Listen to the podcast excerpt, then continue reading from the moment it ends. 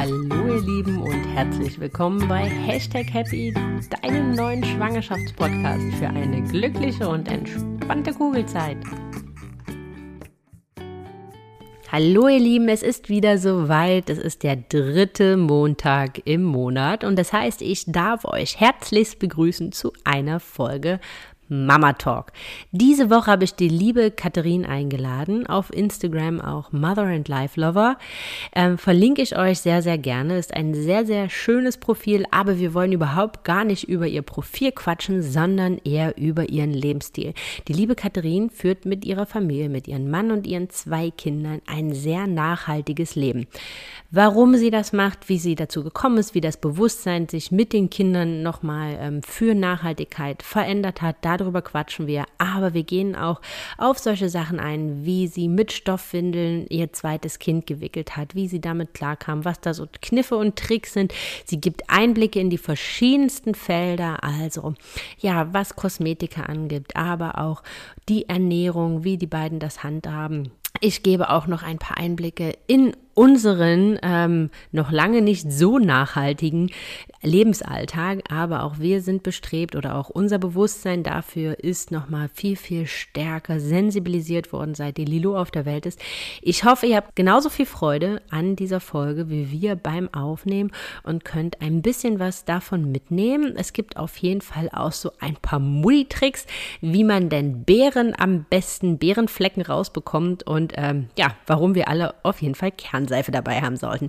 Also habt ganz, ganz viel Spaß beim Reinhören und ja, let's Mama Talk.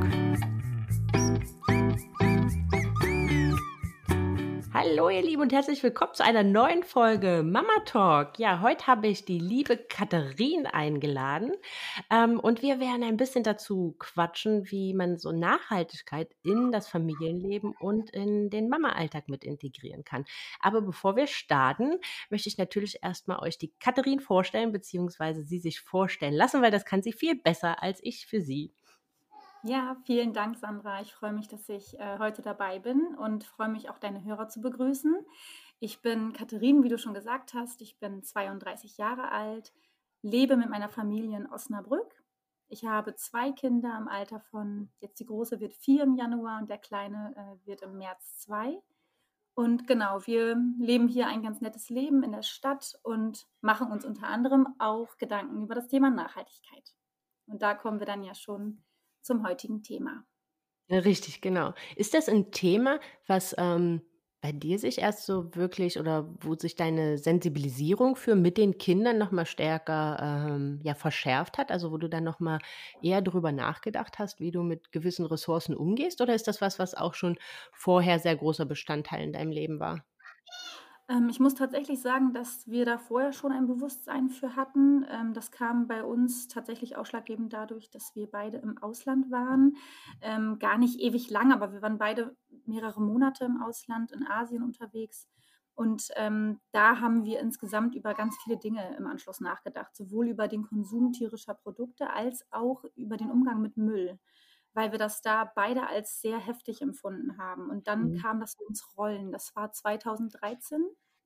Und dann war es definitiv auch so, dass mit der Geburt unserer Tochter, ähm, das war Anfang 2017, äh, tatsächlich sich das nochmal noch mal absolut verstärkt hat. Noch mehr über den Umgang ähm, mit äh, Plastik im Alltag äh, nachzudenken und generell über seinen eigenen ja, ökologischen Fußabdruck nachzudenken. Ja, das ist also, weil das ist auch so ein bisschen an unserer, äh, Entwicklung oder an unserem Bewusstsein, was ich so gemerkt habe. Wir haben auch vorher halt schon so auf ne, drauf geachtet, äh, uns war das wichtig, aber so mit der, ähm, Geburt von der Lilou war das doch noch mal hat das noch mal so 'n Shift gemacht. Also, dass man da halt einfach auch noch mal intensiver drüber nachgedacht hat, was für eine Zukunft man halt seinen Kindern ermöglicht und, ähm, wo man da ja einfach noch ein bisschen mehr machen kann. Und ähm, also ich kann für mich nur sagen, dass das echt nochmal ein ganz, ganz, noch mal eine ganz, ganz große äh, Entwicklung genommen hat, dann ab dem Moment. Also tatsächlich, wenn man jetzt so Dokumentationen sonst geschaut hat ähm, und man hatte noch keine Kinder, dann hat einen das zwar auch betroffen gemacht und, und äh, besorgt. Ähm, aber wenn ich das wirklich anschaue und ich habe im Hinterkopf, dass meine Kinder in dieser Welt länger leben werden als ich und die womöglich Mhm. Kinder haben sollen und wollen, äh, weil sie sich das selber vielleicht mal wünschen und auch diese äh, Kinder in dieser Welt noch glücklich leben wollen, dann macht einen das wirklich, wirklich noch, noch mehr besorgt. Ne? Also das ist definitiv so. Das verändert das Ja. definitiv. Das ist äh, verrückt. Also ich meine, die Veränderung so als Mama ähm, ist ja ohnehin, finde ich, enorm. Also das ist ja was, was man auch vorher, bevor man Mama wird, finde ich, ja gar nicht so richtig greifen kann, was denn mit einem ähm, passiert. Aber das ist auf jeden Fall nochmal ein sehr, sehr ausgeprägtes Bewusstsein, was sich da entwickelt hat. Und da sind wir eigentlich auch schon so direkt im Thema, denn was wir heute ein bisschen mit euch teilen wollen, ist, wie man Nachhaltigkeit ganz gut und relativ einfach in den Familienalltag integrieren kann und was, was man halt an kleinen Sachen machen kann, die aber ja ein Stück Beitrag sind dafür, dass wir unseren Kindern einfach eine ja, gesündere Zukunft ermöglichen können. Und ähm, da würde ich einfach sagen, lass uns einfach mal starten, was, was, was so für euch Punkte sind, wo du sagst, das ist was, was leicht integrierbar ist ähm, in den Alltag und was du, ja, was relativ, was jeder im Prinzip eigentlich ganz, ganz leicht machen kann. Ja, da würde ich tatsächlich einfach mal, wie du gerade schon gesagt hast, anfangen mit dem Punkt Nachhaltigkeit im Alltag. Also ich habe mir ein paar Stichpunkte gemacht, das weißt du ja. Ähm, ich schaue Mhm. mal gerade ein bisschen drauf. Genau, also was bei uns halt Thema ist, das machen wir tatsächlich auch seit der Geburt der Großen, dass wir uns Gemüse nach Hause liefern lassen. Das ist ein Teil unseres Einkaufs, dass wir einfach nur ähm, aus der Region hier von Bauern, die dann ähm, Gemüsekisten verteilen, Mhm. Gemüse bekommen. Das ist natürlich also nicht verpackt, nicht in Plastik verpackt, sondern einfach lose in einer Kiste, die immer wieder mit eingesammelt wird.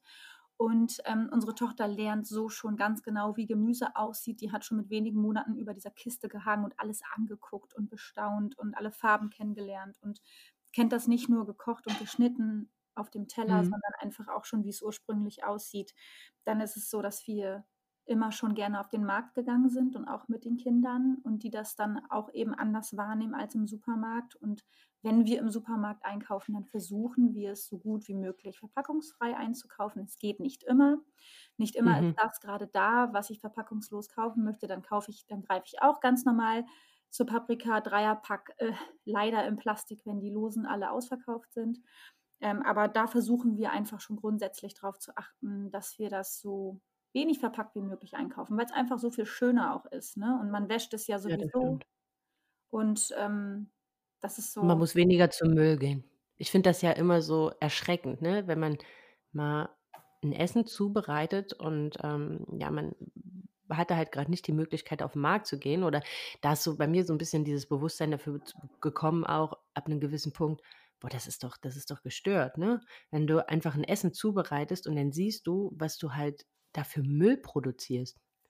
Nur von Sachen, die verpackt sind, die eigentlich gar nicht verpackt sein müssen ja, das ist wo es gar schon, keine äh, Intention für gibt, das halt das Essen zu verpacken. Also warum? Ne? Also so ein, ja, wie du sagst, so eine Paprika muss man jetzt nicht noch dreimal einschweißen und äh, eine Gurke auch nicht. Das sind ähm, ja, das sind so kleine Sachen, wo man, wo man sein Bewusstsein für schärfen kann. Aber das mit der Box finde ich ganz cool. Ist das, ist da immer das Gleiche drin oder ist da ähm, ist das eher was, was, äh, wo ihr denn wirklich bestellen könnt? Ihr wollt jetzt Kartoffeln, ihr wollt jetzt einen Blumenkohl oder ist das so ein bisschen random, was gerade da ist? genau, das ist tatsächlich einfach immer saisonal, was die gerade da haben. Und äh, das ist ja auch irgendwo schön, dass ihr heute lernt, zu welcher Mhm. Zeit gibt es welches Gemüse. Und ähm, dann, wir zwingen uns auch ein bisschen dann damit auch ein bisschen abwechslungsreicher zu essen, weil wir mögen Kohl an sich sehr gerne, aber eigentlich kauft man so einen riesen Kohl echt selten fünf Stück auf einmal im Supermarkt. Und wenn wir da so eine Kiste Ja. haben mit Kohl, dann, die hält ja auch lange, aber dann essen wir auch wirklich zwei Wochen total gerne Eintöpfe mit Kohl und die Kinder kennen das dadurch zum Beispiel auch. Und das ist ja auch ein super wichtiger Vitaminträger im Winter und das, das sind sonst so Obst, äh, ähm, Gemüsesorten, die meiden wir auch sonst gerne mal, weil wir dann irgendwie überlegen, äh, wie bereiten wir das zu. Und so zwingen wir Ja. uns zu einer Vielfalt und es ist halt einfach alles saisonal und da kann man halt wählen zwischen Gemüsekisten, Obstkisten und äh, gemischten Kisten. Das ist halt einfach hier ein regionaler Anbieter. Es gibt das ja auch ähm, national äh, von, von großen, mittlerweile Mhm. größeren ja, Vertreibern, die das, die das machen mit, mit äh, Gemüse.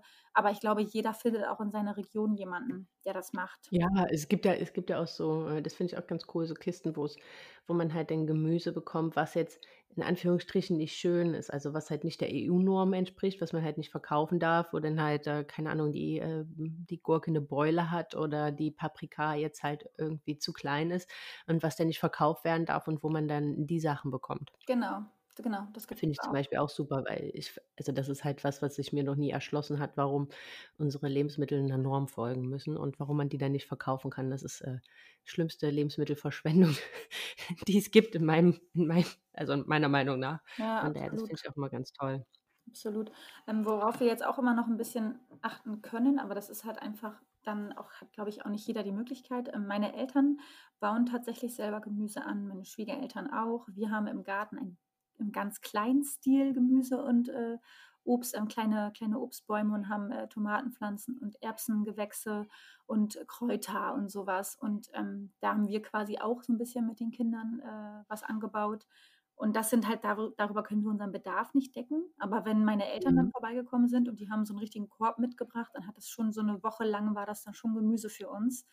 Und ähm, weil ich kenne das von meiner Oma, die hat gefühlt zwei Fußballfelder hinterm Haus gehabt, voller Gewächshäuser und wirklich, die hat riesengroße Obstbäume gehabt. Die hat an ihre fünf Kinder und an ihre über 30 Enkelkinder Gemüse verteilt im Monat. Und ähm, wow. das kenne ich halt nur so. Also ich kenne, dass wir immer mhm. vom Gemüse meiner Oma gelebt haben. Und ich finde es halt schön, wenn Minna ein ganz bisschen erlebt, dass auch wir Gemüse anbauen und unsere, also meine Eltern und Florians Eltern Gemüse anbauen. Das wenn man das irgendwie natürlich kann und sich für das Thema interessiert, ist das natürlich auch noch was, was man, äh, was man tun kann, ne? wenn man ja. Lust drauf hat. Genau, da gibt es ja auch, das ist sowas, was wir jetzt ähm, so ein bisschen auf dem äh, in der Planung haben, äh, gibt es ja auch manchmal in Großstädten, also hier in Köln hat man zum Beispiel eher so ein Stadtrandland, kann man so Stück, Stück Felder mieten. Also wenn man jetzt halt beispielsweise nicht die Möglichkeit hat, äh, das im eigenen Garten zu machen, ähm, kann man halt ja so kleine Felderstückchen mieten und da kann man dann halt sein Gemüse und sein Obst anbauen, beispielsweise. Ja, das finde ich auch eine super Sache. Find Aber dann machen die äh, Städte auch immer mehr tatsächlich. Also es gibt auch das Konzept, dass Richtig. die wirklich für die ja, also für alle Bürger selbst was anbauen und es gibt dann Wiesen, wo man selber einfach raufgehen kann und man kann kostenlos ernten. Das gibt es auch. Es gibt jetzt, ich weiß nicht, dass es das in Osnabrück gäbe, ähm, aber das kommt alles. Also ich glaube, da wird es immer mehr, ähm, immer mehr Grünflächen der Städte, die mit Dekorativen bewachsen sind, werden immer mehr auch zu ähm, grüne Flächen für, ja, für Nutzpflanzen. Ja, also das ähm, wird tatsächlich davon verzehren können, weil die, die Stadt der Zukunft muss ein bisschen in diese Richtung gehen. Das wird die Tendenz annehmen, auf jeden Fall. Ja, ist ja auch schön, muss man so ganz ehrlich sagen. Ich finde ja auch schön, dass so Stadtkinder sowas auch mitbekommen, ne? Also, dass sie halt nicht nur den Apfel und die Birne aus dem Supermarkt kennen und und aufm Markt, sondern halt auch irgendwo so ein Stück weit sehen, wie wächst das? Darum muss man sich kümmern. Ähm, ne, das fällt auch mal vom Baum. Also, dass sie halt auch so ein bisschen das halt einfach mitbekommen, wie sowas, wo sowas halt einfach herkommt. Ja, genau. Das finde ich, ähm, auch mal ganz schön. Aber gerade Ernährung, also, ähm, ist das ihr ernährt euch vegetarisch oder vegan? Ähm, es ist tatsächlich nicht ausschließlich vegan der Fall. Ähm, es liegt einfach daran, dass wir ja wenige Ausnahmen, die vegetarisch sind, tatsächlich auch zu Hause haben. Deswegen würde ich mich jetzt nie zu 100% vegan schimpfen, aber das war und wirklich eine Zeit lang so. Jetzt ist es nahezu so, also 90 Prozent würde ich sagen, ernähren wir uns vegan zu Hause, haben Alternativen entsprechend da, äh, supplementieren eben auch ähm, die wichtigen Nährstoffe, die mhm. ich aber auch, muss ich sagen, supplementieren würde, wenn wir uns nicht vegan ernähren würden, die ich grundsätzlich wichtig finde. Und die Kinder ernähren sich auch nicht rein vegan, weil sie in den Einrichtungen ähm, sich vegetarisch und auch, ähm, auch nach Mischkost ernähren. Also bei der Tagesmutter ist es immer vegetarisch gewesen, größtenteils. Und da gab es dann wirklich mhm. einmal die Woche Fisch oder Fleisch und auch nur eine Mahlzeit. Und, ähm, und im Kindergarten, wo Minna jetzt ist, da essen die tatsächlich alles. Und mhm. da greifen wir nicht ein, weil wir das nicht möchten, dass die ja, sich ähm, irgendwo ausgegrenzt fühlen könnten über den Faktor Ernährung. Deswegen ist das alles cool, was die da vor Ort essen. Und hier zu Hause halten wir das halt größtenteils vegan mit hin und wieder Ausnahmen, wo es dann eben das Pendant in vegan nicht gibt, wir auch vegetarische Sachen essen. Mhm.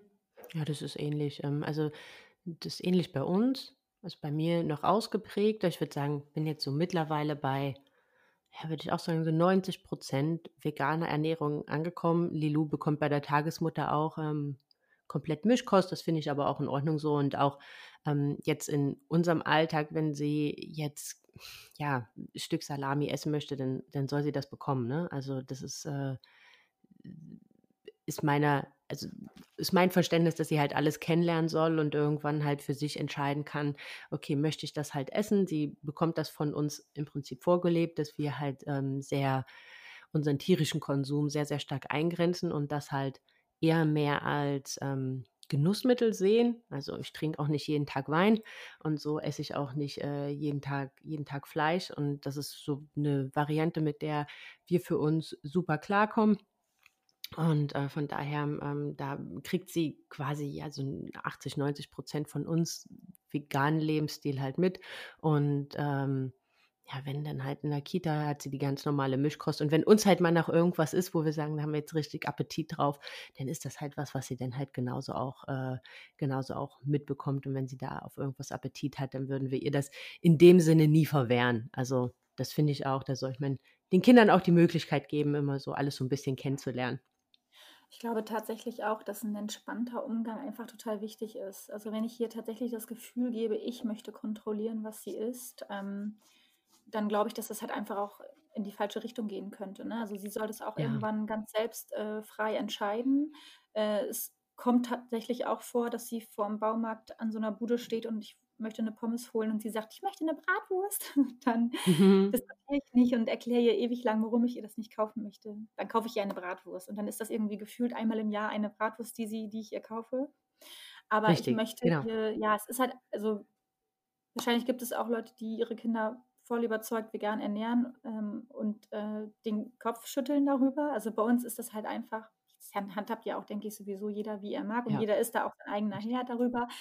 Ähm, aber für uns ist das halt einfach in Ordnung so, da wir ja schon zu Hause durch unsere Einkäufe, die wir selber tätigen, völlig vorentscheiden, was es hier zu Hause überhaupt gibt. Und wir haben auch diese Veggie-Salami und diese Sachen und für sie schmeckt das halt gleich. Und sie fragt dann zwar: „Das ist Mhm. ja aus Pflanzen, oder?“ Und dann sage ich auch immer: „Ja.“ Und sie weiß, im Kindergarten ist das nicht aus Pflanzen. Dann sprechen wir 'n bisschen darüber oder so. Aber mir ist halt einfach total wichtig, dass es entspannt ist und dass sie nicht das Gefühl hat, wir sind in irgendeiner Weise angestrengt oder haben ein Auge darauf, was sie jetzt wählt. Weil ich möchte, dass sie Ja. völlig frei entscheiden kann. Und sie wird schon irgendwann sich dafür interessieren, mehr und mehr und dann mussen müssen wir sowieso hinnehmen, was sie essen möchte. Irgendwann kauft sie sich von ihrem Taschengeld, was sie kaufen möchte. Richtig, genau. Also, da bin ich da bin ich voll völlig bei dir. Also, wir handhaben wir handhaben das auch so und wollen das auch auch perspektivisch so handhaben. Klar, das ist, ähm, ja, am Ende jetzt nur unsere Erfahrung und unsere Umgangsweise. Das ist jetzt kein äh, keine Blaupause für jeden und das soll auch um Gottes Willen jeder so handhaben, wie er das möchte. Aber, ähm, ich bin da völlig bei dir. Das ist halt auch was, was wir äh, so wie wir mit der Sache umgehen und ich bin immer so der Meinung, was man seinen Kindern vorlebt, ist irgendwo so 'n Stück weit Vorbild und das nehmen sie halt an. Und wenn man ihnen halt einfach erklärt, warum man das macht, ähm dann ist halt schärft sich dieses Bewusstsein in der Regel ja dafür von ganz allein, ähm, sukzessive.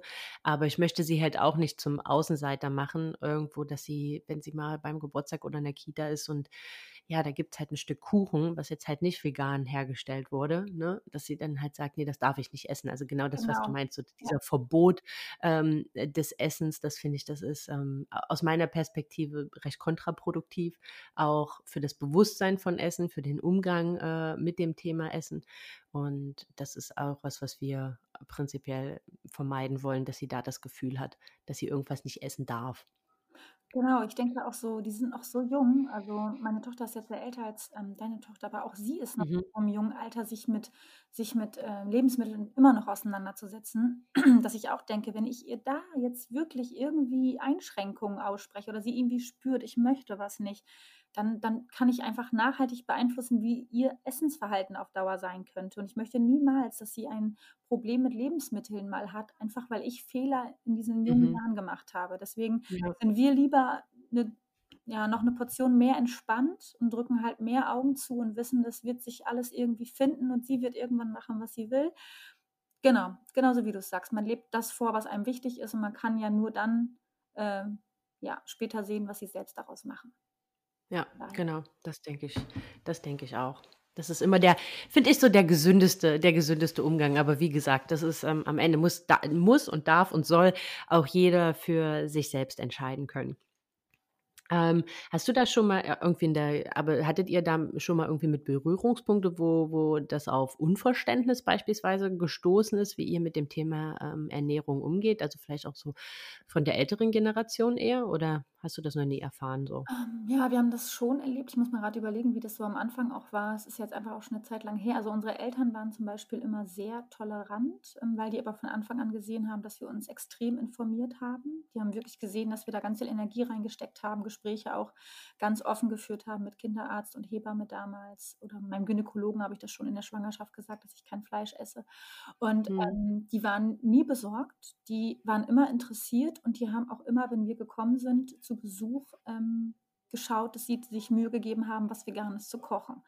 Da haben wir halt ein Riesenglück mit unseren Eltern, ähm, aber sonst doch, man bekommt schon mal äh, eine Nachfrage, eine Strenge oder einen Blick oder dass auch wirklich ähm, Freunde oder Bekannte auch durchaus sagen, also das halte ich für fahrlässig, warum macht ihr das? Ne? Und dann kann man sich aber halt vernünftig drüber unterhalten und vielleicht ein bisschen zur Aufklärung beitragen. Und wenn man dann nicht weiterkommt, ja, dann ist es vielleicht nicht das Thema, was man vielleicht besprechen sollte mit stimmt. Also weil ähm, wir können immer nur betonen, dass wir uns da eben sehr gewissenhaft informiert haben, ja auch mal auf einem Vortrag waren in Münster bei einer, ich glaube, Frau Dr. B. Ähm, also BEE e hieß die, die hat Vorträge mhm. zum Thema vegane Ernährung, unter anderem auch bei Kindern.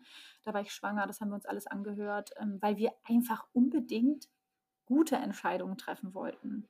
Und ähm, ja, aber doch mal, also ich bekomme selbst ja Bemerkungen. Wenn ich irgendwo bin und mich vegan ernähre und jemand das mitbekommt, dann kommen da die Klassiker halt, ne? Dass man dann irgendwie so ein bisschen dafür schon im ganz sanften Stil gemobbt wird. Das für mich aber voll okay ist, weil das an mir abprallt. Ähm, mhm. ja. Doch, doch, also das passiert ja, ja, schon. Weiß, aber, aber das, ähm, ah, da haben wir auch echt ein dickes Fell mittlerweile. Das ist uns halt egal. Ja, also ich glaube, also was mir da auch so ein bisschen geholfen hat, ähm, äh, ist, ist dieses, also meine, ich glaube, meine Mama oder meine Eltern versuchen da mit einer gewissen Art Verständnis ranzugehen, aber ihnen fällt das sehr schwer.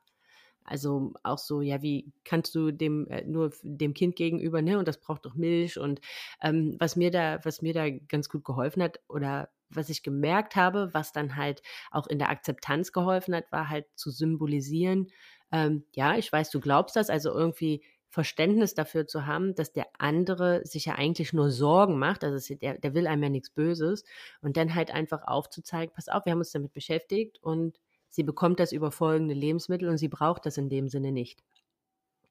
Also das, ähm, dass man halt den anderen halt einfach so ein bisschen zu verstehen gibt, wir wissen, was wir da tun, wir sind informiert und wir machen jetzt nicht einfach mal drauf los. Ja, das ist auch ein guter. Ich glaube, dass das auch, also gerade wenn das jetzt Leute sind, die aus deinem Umfeld kommen und die dir wichtig sind und wo du auch merkst, die haben auch gerade gerade ein, also bei, natürlich ist es bei den Eltern so, die sind in eurem Umfeld und die sind euch wichtig. Ich dachte ja, gerade ja. selbst nur an unsere Freunde und Bekannten, die sowas auch schon mal angedeutet haben. Dann natürlich geht man dann ja auch gerne in so ein, in so ein konstruktives Gespräch, ne? Wenn man, ja, also ich glaube, es kommt auch immer darauf an, wie tickt der Gegenüber. Und ist er tatsächlich ein bisschen offen für, für so eine Denkweise und lässt sich zumindest, lässt zumindest zu, dass er dir dass er dich aussprechen lässt und dass er dir wirklich aufmerksam zuhört einfach, dann ist das ja auch schon mal eine gute Ebene. Ne? Also wir haben auch schon erlebt, dass es zu einem konstruktiven Gespräch gar nicht kommen konnte.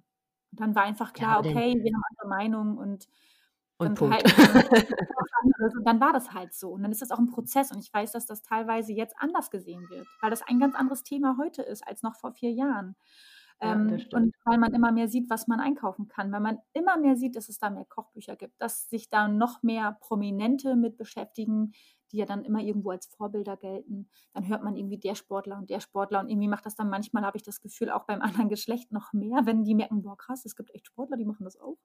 Und ja. ähm, ich glaube, das ist jetzt auch noch was anderes, als es vor vier Jahren war. Also das ist. Da gebe ich äh, dir total recht. Entspannt, ja.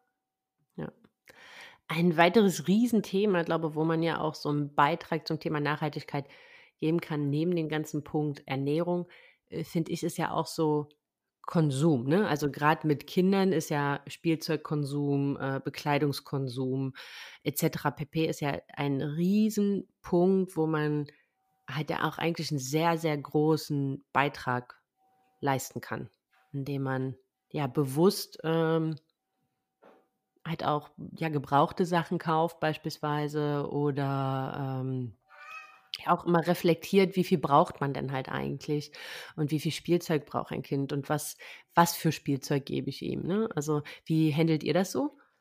Ähm, ja, also ich kann dich da nur ähm, nur bestätigen, das ist auf jeden Fall auch ein wichtiges Thema. Also gerade auch die Bekleidung ist, finde ich, hat eine immensen, äh, immense Auswirkung auf die Umwelt durch diese ganze CO2-Produktion, durch diese, diese Textilindustrie, die dahinter mhm. steht.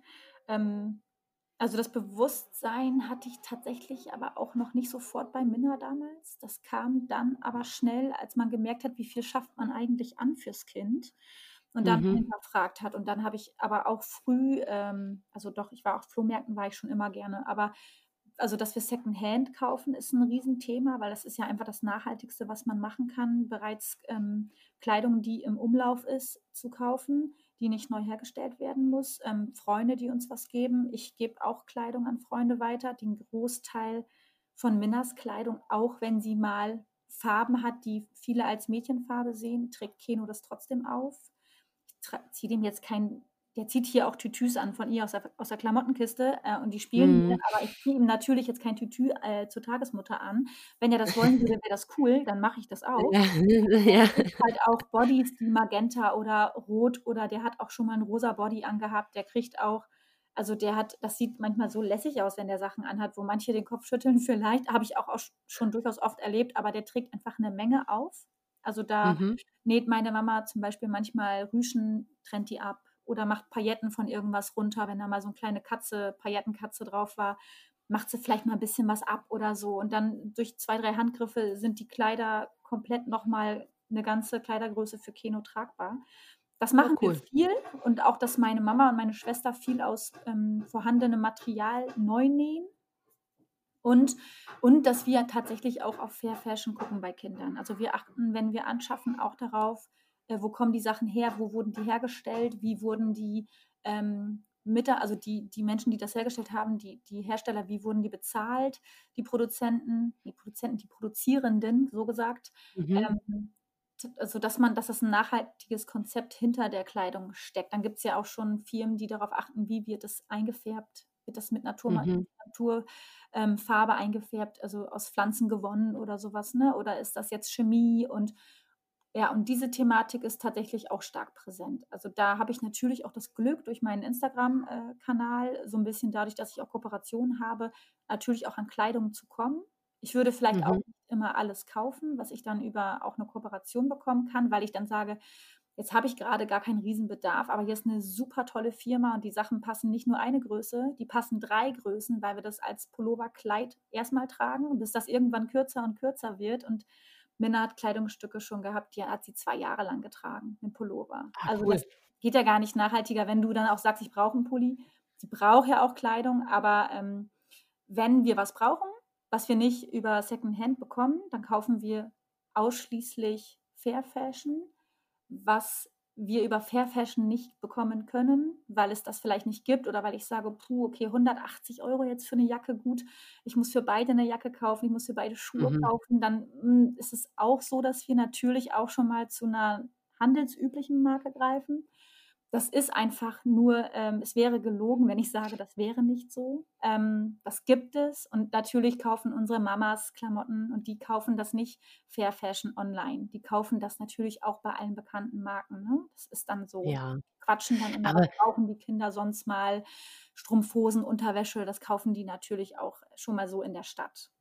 Ja, aber ich muss auch immer sagen, Kathrin, ich glaube, und das ist auch so ein bisschen eigentlich das, was mir an dem Thema auch so wichtig ist und das vielleicht auch als Appell so mitzugeben. Ich finde auch dieses Thema halt nur so schwarz und weiß zu betrachten, irgendwie ganz, also ganz schlimm. Ne? Ich finde, jeder, der halt einen kleinen Beitrag leistet und den, den er auch für sich leisten kann und mit dem er sich wohlfühlt, ist besser als gar kein Beitrag.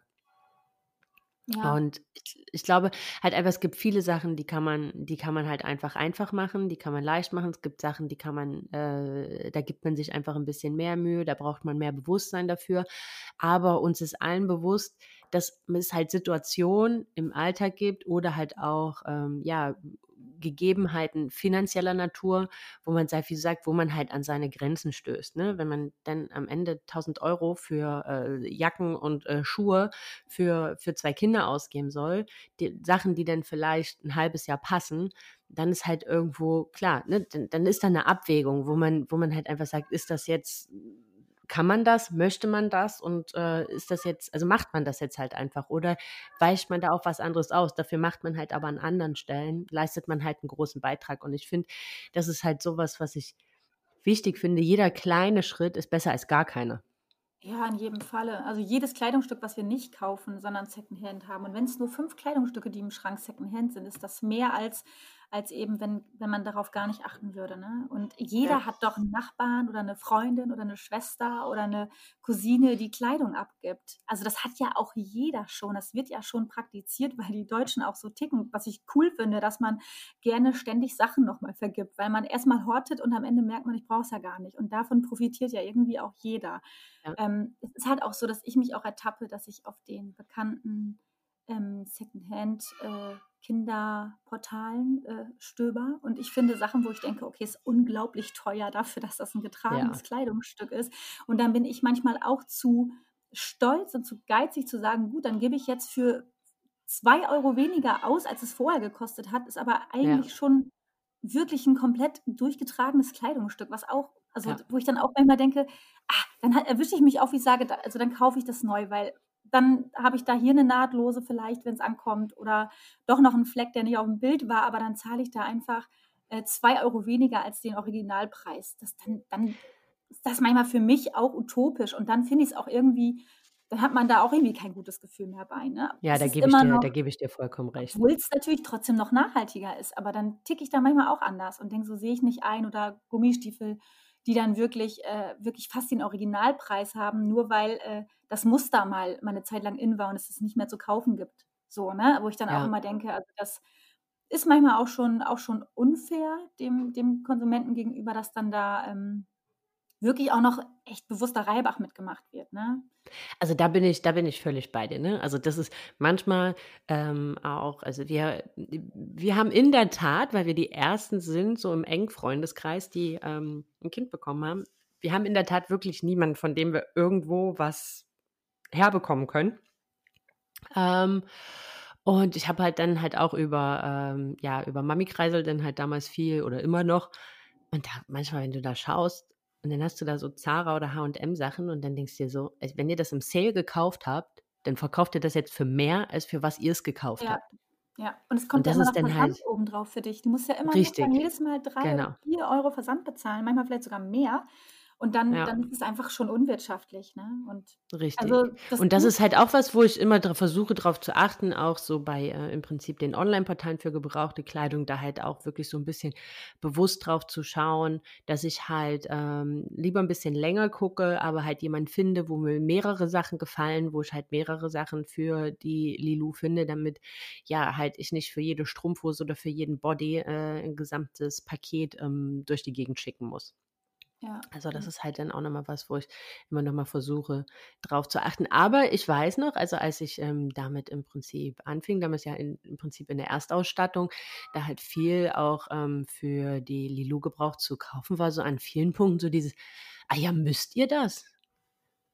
Weil es halt manchmal ah, dann doch noch so, okay. so behaftet ist, ne, so dieses, ah ja, könnt ihr nichts Neues kaufen?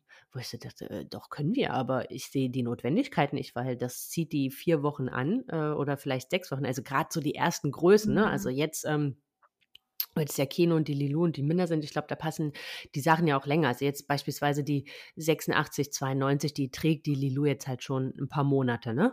Also da muss man sagen, da ist die Kleidung jetzt auch schon langlebiger, aber gerade so am Anfang, ne, diese ganzen so 50, 56, also 62 bis 74 war bei uns so gefühlt, also da habe ich einen Body bestellt, habe ihn gewaschen und als ich ihn angezogen habe, war er zu klein. Mhm. Ich habe das auch schon mal auf einem Trockner gemacht. Und dann war das wirklich die, die Größe, die sie am Anfang hatte, als sie geboren wurde. Und ich konnte es nie anziehen. Aber ähm, ja, das ist tatsächlich so. Gerade und in dem Alter essen die ja auch noch kein Brei und so. Das heißt, in dem Alter sind auch überhaupt keine. Flecken auf den Sachen drauf. Ähm, So, und äh, es gibt ja so eine Altersphase, wo die, die Beikost äh, erlernen. Da konnte ich alles teilweise ehrlich wegschmeißen. Oder ich habe wirklich meine Schwester Ja. gefragt, ist, so, ist, dir da, ist das okay für dich? Ey, da sind echt Flecken drauf, die ich rauskriege. Aber, aber wenn du das nimmst für die Beikost, für die kleine Caro, und dann meinte sie, na klar nehme ich das, ähm, weil zum Essen anziehen kann sie das dann immer. Aber da Richtig. bei, da wusste ich, aber da habe ich auch viele gebrauchte Sachen gehabt, weil ich wusste, also ich ziehe da auch nichts Feines an, wenn die, wenn die Brei gekriegt hat. Ne? Da habe ich dir auch, auch Sachen angezogen, die nicht meine Lieblingssachen waren und auch mal ganz günstig auf dem Flohmarkt und vom Motiv vielleicht auch nicht das, wo man sagt, da schreie ich jetzt Hurra, Ja. aber, aber bei der Beikost habe ich gedacht, das ist so verschwenderisch, wenn da, wenn die gute Kleidung anziehen bei der Beikost, das macht einfach keinen Sinn. Ja, nee, da bin ich, äh, bin ich völlig bei dir. Oder was ich auch finde, so dieses Alter, wo die so zwischen Krabbeln und Laufen, ne, also wenn die ja nur auf den, auch draußen, dann halt auf den Knien unterwegs sind. Ja. Das ist, das sind ja auch Sachen, also ganz ehrlich, dann neue Sachen zu kaufen, das ist ja so schade, weil äh, du setzt die einmal in die Sandkiste. Also ich weiß jetzt nicht, wie das in Osnabrück ist, aber bei uns in Köln in den Sandkästen habe ich eher mal das Gefühl, da wird Bausand oder Bauschutt verwendet. Also mit Spielsand hat das jetzt wenig zu tun. Und das kriegst du teilweise gar nicht mehr raus aus den Sachen. Und Ich da, habe den Tipp. Ich habe den Tipp. wir jetzt kommt einen, wir haben einen ganz beliebten Spielplatz hier in der Stadt. Da ist tatsächlich dieser Bausand drin. Und ich habe eine Freundin, die immer sagt, ey, boah, wenn wir da waren, ich kann alles wegschmeißen. Die sieht aus Ja. Gerade wenn du was Weißes oder Cremefarbenes mal im Sommer Ja. anhattest. Ne? Und ich habe immer gesagt, ich weiß, ich hatte das Problem auch schon. Aber Kernseife, ne, die du im Stück kaufst, diese dicke Kernseife, die ist bei DM, Ah, okay. bei DM habe ich die übrigens immer 100 Jahre gesucht, die liegt bei der Handseife, nicht bei, der, bei dem Waschmittel. Und Genau, weil da finde ich immer ne, nur diese flüssige. Ja, Da finde ich immer nur diese flüssige. Ja, Block, also okay. ich habe immer diesen, wo wir auch wieder beim Thema feste Seifen sind und auch sicherlich nachhaltiger dann, das ist nochmal ein anderes Thema jetzt, fällt mir gerade nur ein. Ich habe Ja. immer diese feste Kernseife in der, im Badezimmer liegen mit einer Holzbürste und das ist mein Wundermittel gegen fast alles. Also ist vielleicht nicht gegen Erdbeeren oder so, ne? aber gegen wirklich fast alles. Und ich kriege alles schneeweiß, wenn die äh, im Sandkasten saßen, in diesem Bauschutzsandkasten. Dann kriege ich Ah, die wieder okay. sauber, die Sachen. Also Kernseife ist Ah, mega. mein, mein Mega-Hack und das haben schon so viele aus meinem äh, Mama-Freundeskreis jetzt auch gemacht und die schwören alle nur noch auf Stück Kernseife. Ja, mega, dann probiere ich das mal. Aber gegen Bären habe ich einen Hack. Ah. Einfach nur kochendes Wasser drüber gießen. Ah, echt? Und äh, ja, Und Es ist irre. Blau? Also, Dann werden alle Beeren blau. nein, nein. Also wenn du über den Beerenfleck, bevor du es wäschst, ähm, kochendes Wasser drüber kippst, löst sich dieser Fleck auf. Auf jeden Fall erst den Pin also- aufziehen und dann. Ja, ja, ja, auf, auf, okay, also das versteht sich jetzt von selbst, hoffe ich. Aber es ist wirklich, das hat mir, äh, das hat mir eine gute Freundin gesagt, ich habe das ausprobiert, ich dachte so, krass, das ist ja Zauberei. Weil die- brauchte ich noch, echt.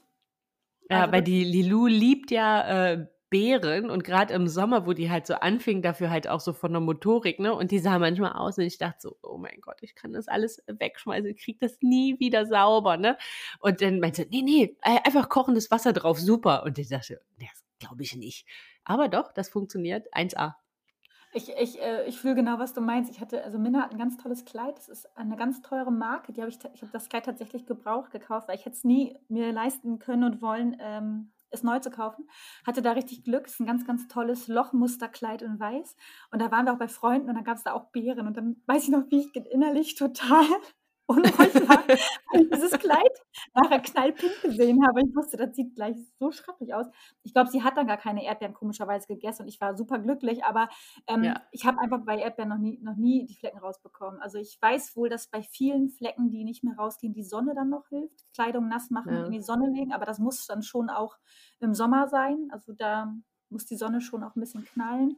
Aber das ist natürlich auch was. Also Kleidung pflegen und auch Flecken behandeln schont natürlich auch am Ende Kleidung und lässt sie sich länger tragen. Das sind dann so diese alten typischen Hausmutter-Tipps. Das ist halt einfach so. Also wenn man sich natürlich auch mit Kleidung auseinandersetzt, dann kriegt man die mit ein bisschen Mühe auch wieder sauber und dann trägt sie sich halt auch nochmal viel länger.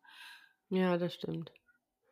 Wie habt ihr das mit Windeln gemacht, Katharin? Weil das ist natürlich auch nochmal ja was, wo man ja recht viel ja, Müll produziert, auch viel Plastikmüll. Ich meine, jetzt gibt es mittlerweile natürlich auch schon ähm, Windeln, die halt sehr plastikreduziert sind, aber nichtsdestotrotz ist das natürlich was, was einen sehr, sehr lange begleitet und ähm, wo man ja doch, doch eine ganz gute Menge, also schon, ich merke schon, dass wir so unseren Windeleimer doch so alle anderthalb Tage ist der voll. Also dann äh, ist da eine, eine Packung äh, Windeln drin und die Lilu geht ja grundsätzlich in, zur Tagesmutter oder zur Großtagespflege. Also unter der Woche ist die ja quasi eigentlich nur ähm, morgens und abends da.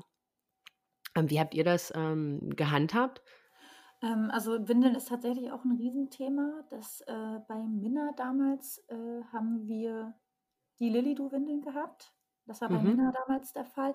Da tut man aber ja der Umwelt auch nur ein Stück weit was Gutes, weil man tut dem Po vielleicht was Gutes, weil da weniger Chemie in der Windel steckt. Mhm. Man, ich glaube, der Herstellungsprozess ähm, ist umweltfreundlicher, aber das Entsorgen ist gleich doof. Und die Menge ist ja auch gleich doof, die man hat. Ähm, ja. Das war damals bei Minhalt auf jeden Fall der Weg. Und wir haben ein halbes Jahr lang nur Waschlappen und warmes Wasser zum Abwischen genommen, keine Feuchttücher, nur unterwegs Feuchttücher. Und bei Keno war das dann anders. Bei Keno habe ich in der Schwangerschaft einen Workshop besucht ähm, für Stoffwindeln. Und da habe mhm. ich dann mhm. tatsächlich mir so ein komplettes Set zugelegt aus, ähm, das ist so ein Stoffwindelkonzept, das heißt ähm, Windelinge, die kommen aus Osnabrück auch selber und die fertigen hier auch per Hand in einer kleinen Manufaktur. Also das ist wirklich lokaler und nachhaltiger geht es gar nicht. Ähm, mhm. Und die machen das aus Schurwolle alles. Und auf der Grundlage des Fettens mit, ähm, mit, ähm, mit Wollfett, Wollfett hm. Ähm, hat man dann dieses Prinzip, dass sie dicht sind. Und bei Keno haben wir das so ungefähr zehn Monate gemacht ich muss ehrlich sagen, der ist halt wie seine Schwester sehr früh sehr flink gewesen. Der hat sich mit vier Monaten gedreht und mit sechs Monaten ist er angefangen zu krabbeln. Und ab dem vierten Monat dann mit dem Drehen war es schon total schwierig, den mit Stoff zu wickeln, weil man dafür schon einen Moment länger braucht.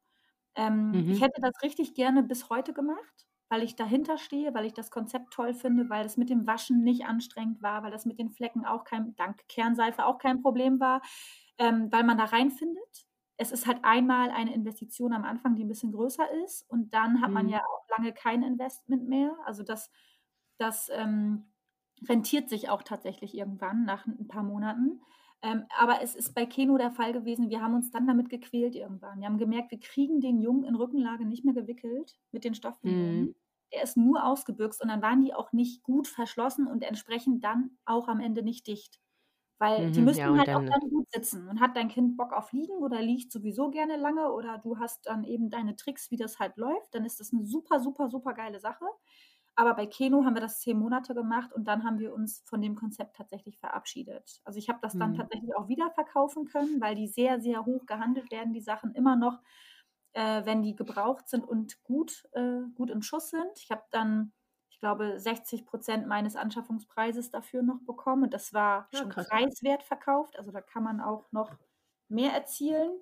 Ähm, und ähm, dann haben wir uns jetzt tatsächlich, mussten wir halt Höschenwindeln kaufen. Und das ist dann wieder von Lilidu gewesen, einfach weil der hm. im Krabbeln gewickelt wird, könnte man sagen. Oder im Weglaufen gewickelt wird. Ja. Aber ähm, wie, wie lief das mit den, äh, mit den Stoffwindeln? Also ich stelle mir, wir haben von also wir haben jetzt bei äh, Lilo die, die ganz normalen, also haben am Anfang auch ähm, die Lily, Lilydus, dann und jetzt die Rascal and Friends, die ähm, sind aber auch sehr plastikreduziert, aber halt komplett geht halt nicht, ne? Das ist halt nun mal leider so. Ähm, aber ich habe mich mit dem Thema Stoffe, muss ich ganz ehrlich sagen, nie so auseinandergesetzt, weil ich irgendwie so ein bisschen Berührungsängste damit hatte, so, äh, ja, so klappe ich dieses Ding einfach zu und schmeiße es weg. Und dann, wo gehe ich mit dem Inhalt drin? Also Pipi okay, aber ja, ähm, das kann ich ja nicht so in die Waschmaschine schmeißen, ne? Also das ist so ein bisschen, äh, das war so, wie, also wie funktioniert das? Also es ist tatsächlich so, dass ähm, also wenn die gestillt werden und die haben Muttermilch hm. gestillt, äh, hm. ich habe ja auch sechs Monate voll gestillt bei Keno, in der Zeit, es ist ja völlig wasserlöslich, wäschst du das halt einfach unterm Wasserhahn oder unter der Dusche aus. Ich habe das unter der Und dann wäschst du es noch, dann schmeißt du es nochmal in die Waschmaschine quasi. Genau, also ich schmeiß das erstmal, habe das immer erst in die Dusche geworfen, den Jungen zu Ende hm. gewickelt. Äh, und dann habe ich äh, mit der Duschbrause bin ich dann auf diese Hanfeinlagen, das sind Einlagen, die unter anderem Hanffaser enthalten, weil die sehr, sehr saugstark okay. ist. Und ähm, dann habe ich das abgebraust. Ähm, und dann war wirklich, das war, es war so über, also ich war immer so überrascht zu sehen, welche Kraft alleine durch den Wasserstrahl äh, einwirken mhm. konnte, dass eigentlich wirklich fast schon nahezu alles weg war. Dann habe ich das behandelt mit einer bestimmten Seife, die es auch dort äh, zu kaufen gibt, die immer auch gut oder, oder Kernseife dann. Mhm. Habe ich den Fleck damit behandelt, dann war das eigentlich schon so gut wie sauber. Und dann ist das halt in die Kochwäsche gekommen.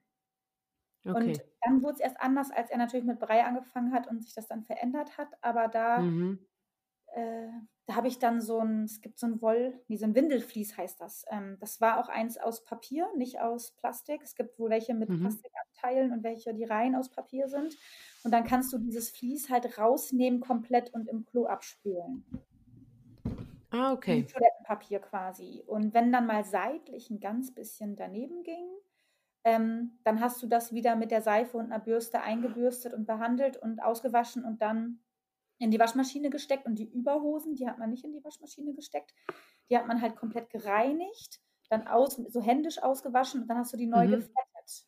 Und weil ja ah, Schurwolle okay. an sich antibakteriell ist und weil mhm. die Reifen ja schon darauf einwirken, kannst du auch komplett hygienischen Zustand wiederherstellen. Also das ging alles. Und ich hatte auch eine Zeit lang, als ich dann gemerkt habe, uh, diese Woche ist ein bisschen schwierig, habe ich dann manchmal so diese Ikea-Waschlappen, diese 10er-Packs Ikea-Waschlappen als als äh, erste Schicht an den Po gelegt.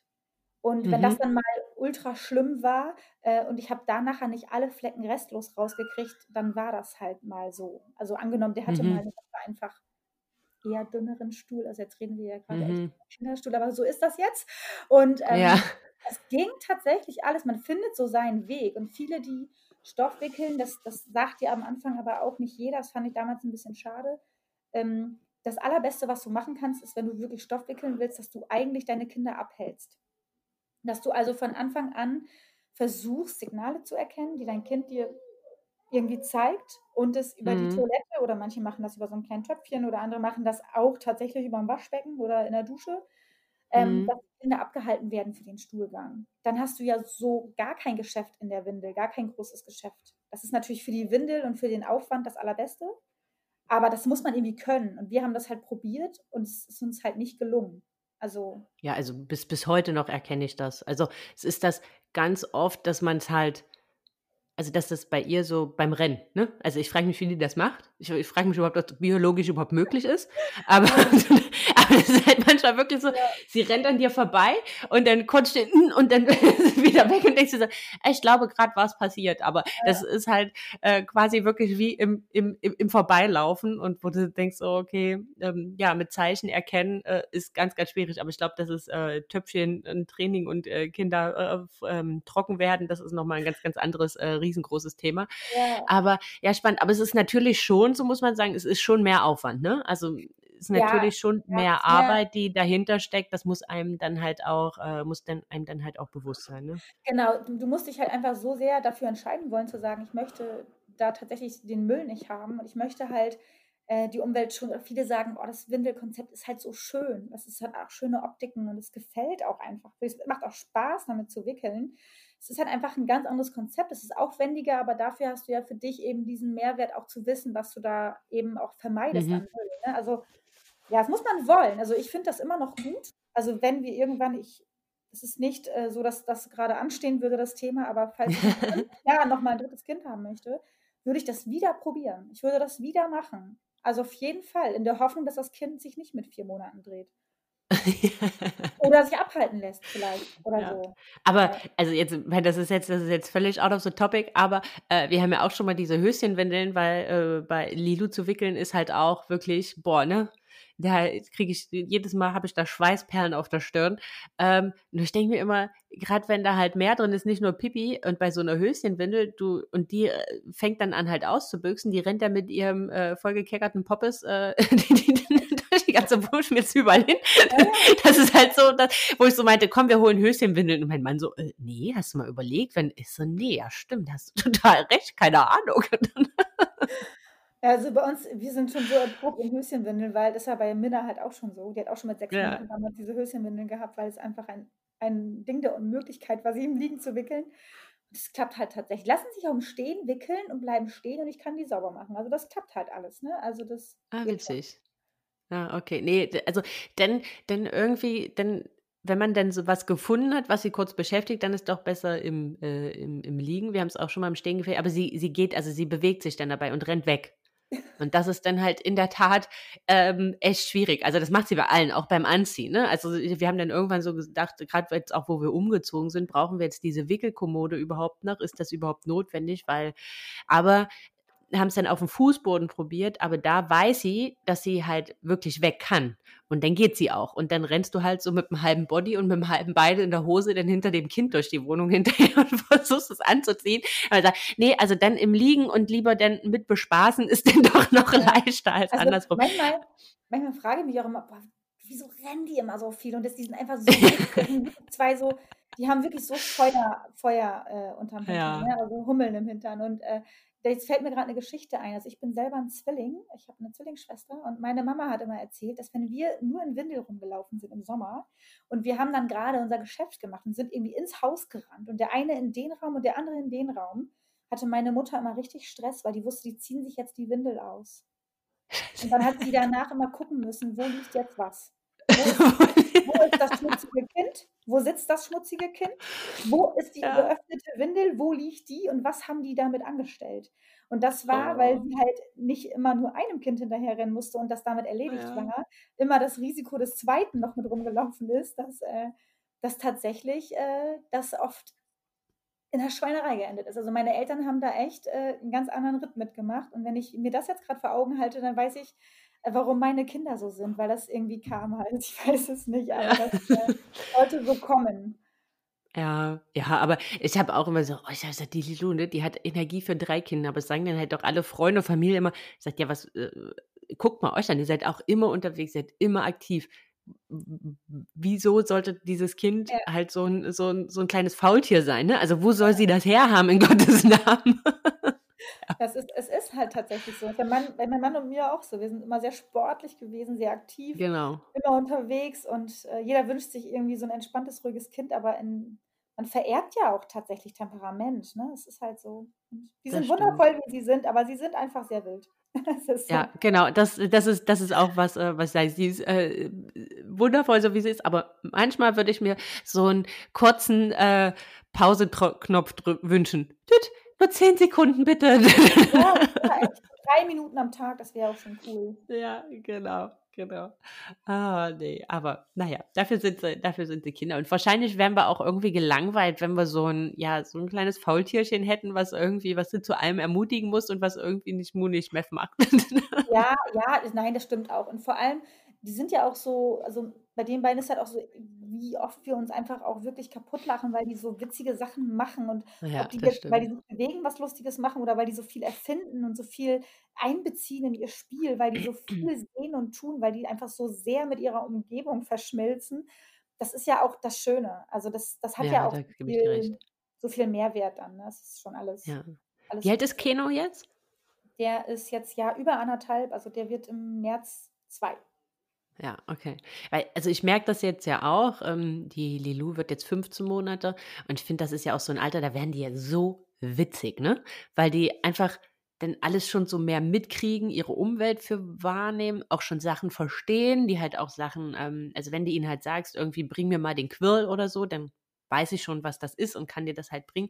Und ich finde, ab dem Moment werden die ja so lustig, weil die halt auch ihr eigenes Handeln anfangen zu verstehen. Auf jeden Fall. Irgendwann verstehen die auch, ich kann witzig sein. Andere lachen, wenn ich das mache. Oder, ja, oder genau. Wenn, einfach, wenn du merkst, die haben Humor. Also das ist einfach gerade die Facette, das Kind ist echt lustig. Also das merkt bei Keno auch immer wieder an. Deswegen, ich weiß genau, was du meinst. Also das ist schon, bei Minna ist es jetzt so, sie erzählt natürlich ganz krasse Sachen, auch über Geheimnisse und was im Kindergarten. Oder sie singt dann was ja. oder erfindet Lieder oder äh, das ist, das ist schon, also das wird nur noch geiler ab jetzt. Also wenn die so anfangen ja. damit, das steigern die noch ins Unermessliche. Das macht so Spaß. Ja. Also, ja, also da muss ich auch ganz ehrlich sagen, also jedes, jedes Alter hat seinen Reiz, aber ich muss ganz ehrlich sagen, so, so seit dem ersten Geburtstag ist sowas, wo ich sage, das entschädigt dann halt für manche sehr, sehr harte Zeiten im ersten Jahr. Ja, ja das ist, ist so. Also je, ne, jedes, jedes Alter hat seine schöne Zeit. Das möchte ich überhaupt gar nicht sagen, aber wenn ich es mir aussuchen könnte, dann würde ich jetzt immer erst ab dem Alter anfangen. Ja, und vor allem, also findet, man findet so toll, dass die jetzt auch eigenständig können und, und, und, wo sie irgendwie alle reifen, aber dann sitzt ja. du auch irgendwie abends auf dem Sofa. Ich habe gestern, wollte ich ein paar Weihnachtsgeschenke vorbereiten, Kalender für die Großeltern kriegen die jedes Jahr und habe dann alte Bilder von Minna gefunden. So, so Bilder, wo ich erstmal dachte, krass, wer ist die Frau auf dem Bild? Und dann ähm, Bilder, wo Minna so ultra winzig war. Und ich dachte, ja. so klein. Oh, wo ist mein ja. Baby geblieben? Und man kommt echt in diese, also man mag da immer so ein bisschen drüber schmunzeln, wenn das Mütter sagen, aber es ist halt einfach so. Du wirst dann ja. wieder so sentimental, wenn du diese kleinen, bedürftigen Wesen siehst. Das kommt dir vor, als wenn das zehn Jahre her ist. Ja. Und dann wünscht man sich das auch wieder zurück, dass man wieder so einen Wurm hat, der abends auf der Brust einschläft, einfach oben am Hals mit dem Kopf kraulen lässt. Ja, ja, ja, ich weiß. Ich, ich weiß genau, was du meinst, weil ich, ich habe das ähm, auch die Woche gemacht. Äh, so Fotobücher, also einmal für uns und für unsere Eltern, weil wir haben äh, damals ja ein Schwangerschaftsshooting gemacht, denn ein Newborn und jetzt, äh, wo sie ein Jahr alt war und da habe ich jetzt halt so ein ähm, Buch draus gemacht und als ich die Fotos gesehen habe, dachte ich so, nee, das ist die nicht, das kann doch nicht sein. Ne? Oder auch, wo wir jetzt Bilder vom letzten Jahr Weihnachten uns angeschaut haben, da war sie ja gerade ähm, drei Monate alt oder dreieinhalb Monate, das war so, nein, das, das kann nicht sein. Das ist in einem Jahr passiert, das ist doch irre. Ja, das ist echt Wahnsinn. Also auch, auch Bilder von Keno, wo ich denke, krass, mit eins, der sah so winzig noch aus. Und mit eins dachte ich schon, wow, das ist einfach kein Baby mehr, ne? Und ja, jetzt ist er ja. wirklich ein Kleinkind und so. Und jetzt denke ich so, was jetzt ein richtiger Junge, weil der einfach ganz andere Körperproportionen bekommen hat. Und das ist das macht auch Spaß. Deswegen liebe ich auch immer diese Fotos, alles festzuhalten, weil ich das liebe, auch diese, diese Entwicklung zu sehen und mich daran zu erinnern, wie war das, wie war das. Ja, ja, bin ich bei dir. Ja, finde ich auch schön. Das ist sowas, da kann man sich echt immer lange dran, lange dran erfreuen und immer mal wieder ähm, zurückschauen. Deswegen versuche ich mich auch immer zu zwingen, immer mal so Fotobücher zu machen, weil dann schaut man das halt einfach eher an, als wenn das halt irgendwo in der Cloud liegt oder irgendwo auf einem Laptop versumpft oder ähm, ist halt, dass man dann halt doch mal, mein Mann schmunzelt da immer, wenn ich das mache, aber manchmal habe ich dann halt wirklich so Momente, dann setze ich mich abends auf die Couch, also wenn wir wieder eine haben, aber Montag kommt sie ja endlich. Ähm, und dann, äh, ja, das war jetzt wirklich, wir sind hier im Oktober eingezogen und seitdem ohne Couch und so langsam ist, äh, ja, reicht's auch. Und dann setzt man sich dann halt mal mit so einem Buch hin und äh, blättert da so durch. Das ist schon, das ist schon schön, muss man ganz ehrlich sagen. Und schwelgt nochmal so in Erinnerung. Auf jeden Fall. Ähm, ein, ein Thema vielleicht noch, Katharin, weil das ist, glaube ich, auch noch was, was, wo man ähm, echt viel halt auch Beitrag leisten kann, ist so das ganze Thema ähm, Kosmetik. Also äh, Babypflege und halt auch, ja, wie, wie, ähm, du hast schon mal vorhin angesprochen, Haarseife. Äh, wie sind da, also was nutzt ihr da? Nutzt ihr sowas oder ähm, ja, wie also geht ihr da mit dem Thema um? Wir haben auf jeden Fall, ähm, also ich habe ganz, also ich muss sagen, dass ich da eher so ein bisschen alternativ unterwegs bin, was jetzt die, die Körperpflege der Kinder anging. Also ich habe tatsächlich damals ganz lange nur Wasser zum Baden genommen und hm, Nehmen wir heute. Mhm. Mandelöl tatsächlich zum, zum Pflegen danach. Ne, manchmal habe ich tatsächlich, weil meine Hebamme immer sagte, du kannst auch ein bisschen Muttermilch ins Badewasser machen oder, oder sowas. Oder einfach, ich weiß gar nicht, ob ich eine milde Babyseife hatte, hatte ich nie. Ich habe einfach die Kinder in Wasser gebadet und am Ende mit Mandelöl ähm, eingecremt. Und das ist, also ich habe, also mittlerweile haben wir Zusätze ähm, im Bad. Das ist dann wirklich eine, eine ähm, Seife aus dem Reformhaus, die wir nehmen, einfach eine Stückseife, die wir zur Körperpflege der Kinder nehmen. Ähm, mhm. Und das ist bei Keno sicherlich jetzt ein bisschen eher, weil er das einfach jetzt natürlich mitmacht, wenn er mit ja, Minna dann in der, in der Duschwanne sitzt. Aber das ist bei Minna bestimmt erst mit zwei oder zweieinhalb, dass ich mal wirklich eine Seife geholt habe, wenn ich gemerkt habe, boah, jetzt ist die aber richtig schwarz aus dem Garten gekommen, dann brauche ich was, ne? Oder äh, wenn die durch Sonnencreme im Sommer, die man auch irgendwie dann wieder abmachen will, vernünftig von der Haut runter, da braucht man mhm, ja auch mhm, dann genau. Also da haben wir Stückseifen oder die Kinder haben auch als Haarseife Stückseife. Wir haben aber auch schon mal dann von, aber auch von Naturkosmetikfirmen für Kinder habe ich auch mal so eine Pumpflasche gehabt mit einem Konzentrat drin, wo du wirklich unheimlich wenig brauchst. Also so einen mhm. Millimeter brauchst du nur aus der Pumpflasche und du kannst damit ein ganzes Kind einseifen habe ich Dr. Brönner, glaube ich, und Dr. Bönner oder Brönner. Das ist mhm. auch so mhm. eine, so eine ganz vielseitige Pflegeserie, wo es eben auch was für Kinder gibt. Äh, entweder komme ich da mit einer Flasche ein Jahr hin und dann ist das schon für mich irgendwo in Ordnung. Oder ich habe Stückseiten. Ja. Minna hat äh, bis heute noch ihre kleinen Bambuszahnbürsten und ähm, Keno hat jetzt tatsächlich, weil das mit ihm schwieriger war mit dem Zahnputzthema, so eine kleine Bürste, die vibriert für unter Zweijährige ähm, bekommen. Die ist natürlich auch in Teilen aus Plastik, ähm, aber ist natürlich nicht zum Wegwerfen gedacht, sondern hat so kleine Aufsätze. Das sind dann Kompromisse, das ist dann okay, ähm, aber wir haben da schon eher wenig Babypflege, ähm, weil ich immer noch Mandelöl sonst nehme und das auch sehr ergiebig ist. Und dass das Mhm. beim, beim Windel-Abo halt manchmal dabei gibt. Ne? Also wenn es geliefert wird, ist da halt irgendwie jeder dritte Karton ist mal so eine Flasche Mandelöl dabei. Also ich muss es halt gar nicht selber kaufen. Und deswegen ist das auch schon sehr reduziert, was wir für die Kinder nehmen. Ich mag die gar nicht so überpflegen mit Cremes und hier und Lotion und Zusätze und Ne, machen wir Parfüme, weil ich das einfach nicht so für nötig halte, ne? Das Klar, braucht die Haut ja auch nicht, ne? Also, genau, also wie gesagt, die Lilou jetzt auch, also die badet immer noch im ganz normalen Wasser. Und ähm, ja, wie du sagst, haben dann da halt auch entweder Seife oder so sehr Konzentrat, womit wir die dann halt, wenn die mal wirklich, also jetzt mittlerweile, wenn die essen und dann schmieren die sich halt irgendwie die Schokolade bis hinter die Ohren oder so, ne? Also dann braucht man halt schon mal was, um das aus den Haaren halt rauszukriegen. Oder jetzt im Sommer, ähm, wo die dann halt äh, in ihrer Windel Melone gegessen hat, ja, also da brauchte man dann schon ein bisschen was, ja, um das Kind halt wieder sauber zu. Richtig, genau, die fünf kleben. Jahre, das geht ja gar nicht, ja, aber ich weiß, was du meinst. Also, ich habe das bei Ähm, auch, wenn ich mit der male an der Staffelei und dann sieht die halt danach, danach fängt die an, sich immer im Bodypainting anzuschließen an ihre Kunst und äh, das dauert dann auch immer recht lange, aber da brauche ich natürlich auch was. Dann nehme ich dann auch vielleicht schon mal noch was anderes, äh, weil ich weiß, oh, jetzt gerade irgendwie tue ich mich gerade schwer, das hier abzumachen, ohne dass ich ihr weh tue. Ähm, aber mein Mann und ich benutzen halt auch nur Stückseifen oder auch so Naturkosmetik-Konzentrate. Das ist dann mhm. Eigentlich, auch nichts anderes. Und dann äh, Ja, klappt das mit genau, einem guten Schwamm, dass man das auch wieder runterkriegt. Aber richtig. ja, deswegen bei uns ist das eher so ein roter Faden. Aber natürlich war im Adventskalender jetzt auch mal so ein buntes Blubberbad, dass man das da mal so eine bunte Kugel mit ins Wasser werfen kann und die sich freuen. Das haben wir auch. Und Genau. das ist dann auch nicht immer Naturkosmetik. Das sind dann so Standardprodukte, die du in der Drogerie kriegst, ne? Ja. damit die mal ein anderes Erlebnis haben und so. Das ist Aber halt, das ist ja auch, also da sind wir ja bei dem Punkt, was ich halt auch eingangs gesagt habe. Ich finde das auch völlig okay. Das sind immer noch Kinder, ne?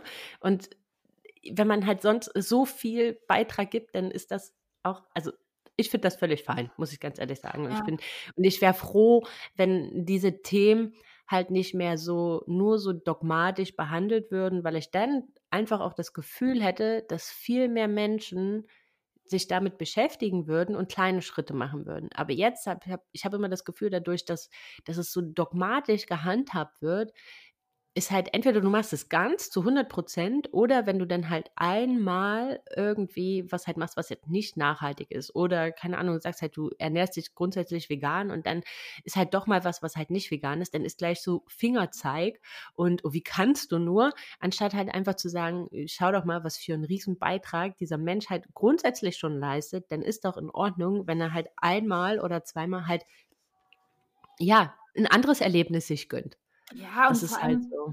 es war bei uns halt auch ein Prozess, ne? Das ist halt einfach auch so, wie lange hatten wir noch, nicht, ich will nicht sagen Vorräte, das klingt so, als ob wir den Schrank voll hatten, aber ich hatte auch schon mal, wenn ich mir meinen Lieblingsduschgel geholt habe und das gab es mal eine Zeit lang nicht, dann habe ich mir mal drei geholt. Und dann wusste ich aber, jetzt komme ich damit auch echt lange aus. Aber wir haben natürlich erstmal aufgebraucht, bevor wir äh, das da alles dann umstrukturiert haben. Und wenn irgendwas dann Genau. aus war, dann haben wir es umgestellt. Und dann manchmal haben wir eine Seife geschenkt bekommen. Und dann wusste ich, cool, jetzt habe ich schon wieder eine Seife und muss ich das nicht kaufen und das nicht kaufen. Und so verändert sich das über Monate und es ist ein Prozess von Jahren, definitiv von Jahren gewesen. Also das stellt sich nicht von heute auf morgen um. Und das Morgen ist auch ja. nicht nachhaltig, dann zu sagen, boah, jetzt schmeiße ich alles weg, was ich im Schrank habe, weil jetzt möchte ich umrüsten.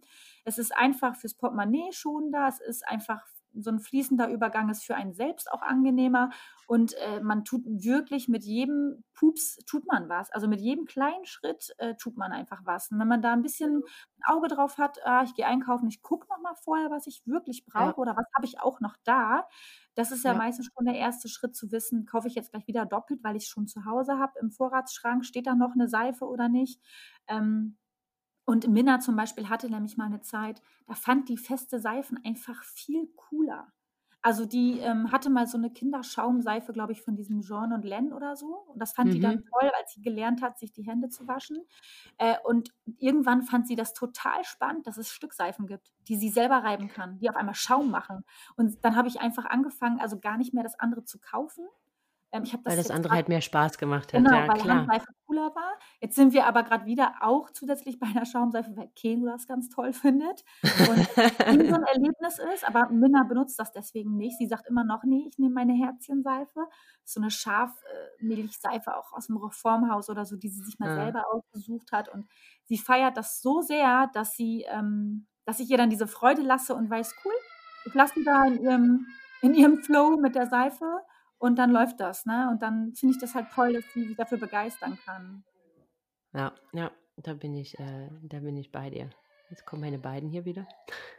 Ja, ich höre Vielleicht hörst gerade. Ja, kommt ja. mir bekannt vor. Ähm, gerade weil hier auch aber, Geschwisterstreit hier im Hintergrund bei mir. Ich weiß nicht, ob man das gehört hat. ähm, aber ich glaube, das war auch, ähm, ja, ich glaube, ein ganz schöner Abschluss, dass man glaube, das ist das, was uns beiden auch am Herzen liegt an dieser Folge, dass halt jeder kleine Schritt, es ist ein Prozess, da bin ich, ähm, da bin ich völlig bei dir und es ist schön, mit kleinen Schritten sich da einfach zu nähern und jeder kleine Schritt ist besser als gar keiner und ähm, jedes kleine Zutun und von daher, ja, äh, ist das, glaube ich, ein, ein echt schöner Schlusssatz und Katharin, vielen, vielen lieben Dank für deine Zeit dass du uns einen Einblick gewährt hast äh, in euren Familienalltag, wie ihr das handhabt, wie ihr damit umgeht. Und ähm, ja, vielen Dank dafür, dass du dir die Zeit ähm, heute hier zum Samstag genommen hast. Ganz lieben Dank. Ich habe das gerne gemacht, freue mich über deine Einladung immer noch. Ich hätte jetzt auch noch mehr erzählen können, aber ich glaube auch, dass das definitiv reicht als erster Einblick. Und ähm, freue mich, wenn deine Hörer das ähm, auch genauso interessiert. Genau, und wie gesagt, also was wir natürlich sonst auch machen können, die Katharine ist ja auch ähm, bei Instagram, wenn euch das jetzt mega interessiert und ihr sagt, ihr hättet da gern mehr Einblicke, ähm, dann könnt ihr uns ja auch gerne eure Fragen schicken und dann können wir schauen, ob wir das, ja, in welcher Form wir das beantworten, ob wir da vielleicht auch nochmal ähm, zusammen live gehen oder ob wir das in ein IGTV verpacken oder, oder, oder. Ähm, da gibt es ja eine ganze, ganze Menge Möglichkeiten. Also wenn ihr da Fragen habt, dann scheut euch nicht, dann schickt die gerne und dann finden wir einen Weg, euch diese zu beantworten. Ja, total gerne. Also wenn da Bedarf ist oder tatsächlich die Frage nach was Konkretem äh, oder irgendwie ein Produkt, wo wir vielleicht Erfahrung gerade mit haben, weil wir das selber verwenden für die Kinder und jemand sucht sich irgendwie schon dumm und dusselig in der Drogerie nach was Vernünftigem, vielleicht können wir dann auch einfach ein bisschen aushelfen und Tipps geben. Genau. Ja, dann würde ich sagen, liebe Katharin, wünsche ich dir noch ein ganz, ganz tolles Wochenende. Morgen einen wundervollen zweiten Advent und einen schönen Nikolaus. Und dann ähm, hören und vielleicht sehen wir uns sogar irgendwann mal irgendwo. Genau. Danke dir und ich wünsche dir auch ein super schönes Wochenende. Macht's euch. Danke. Bis dann. Tschüss.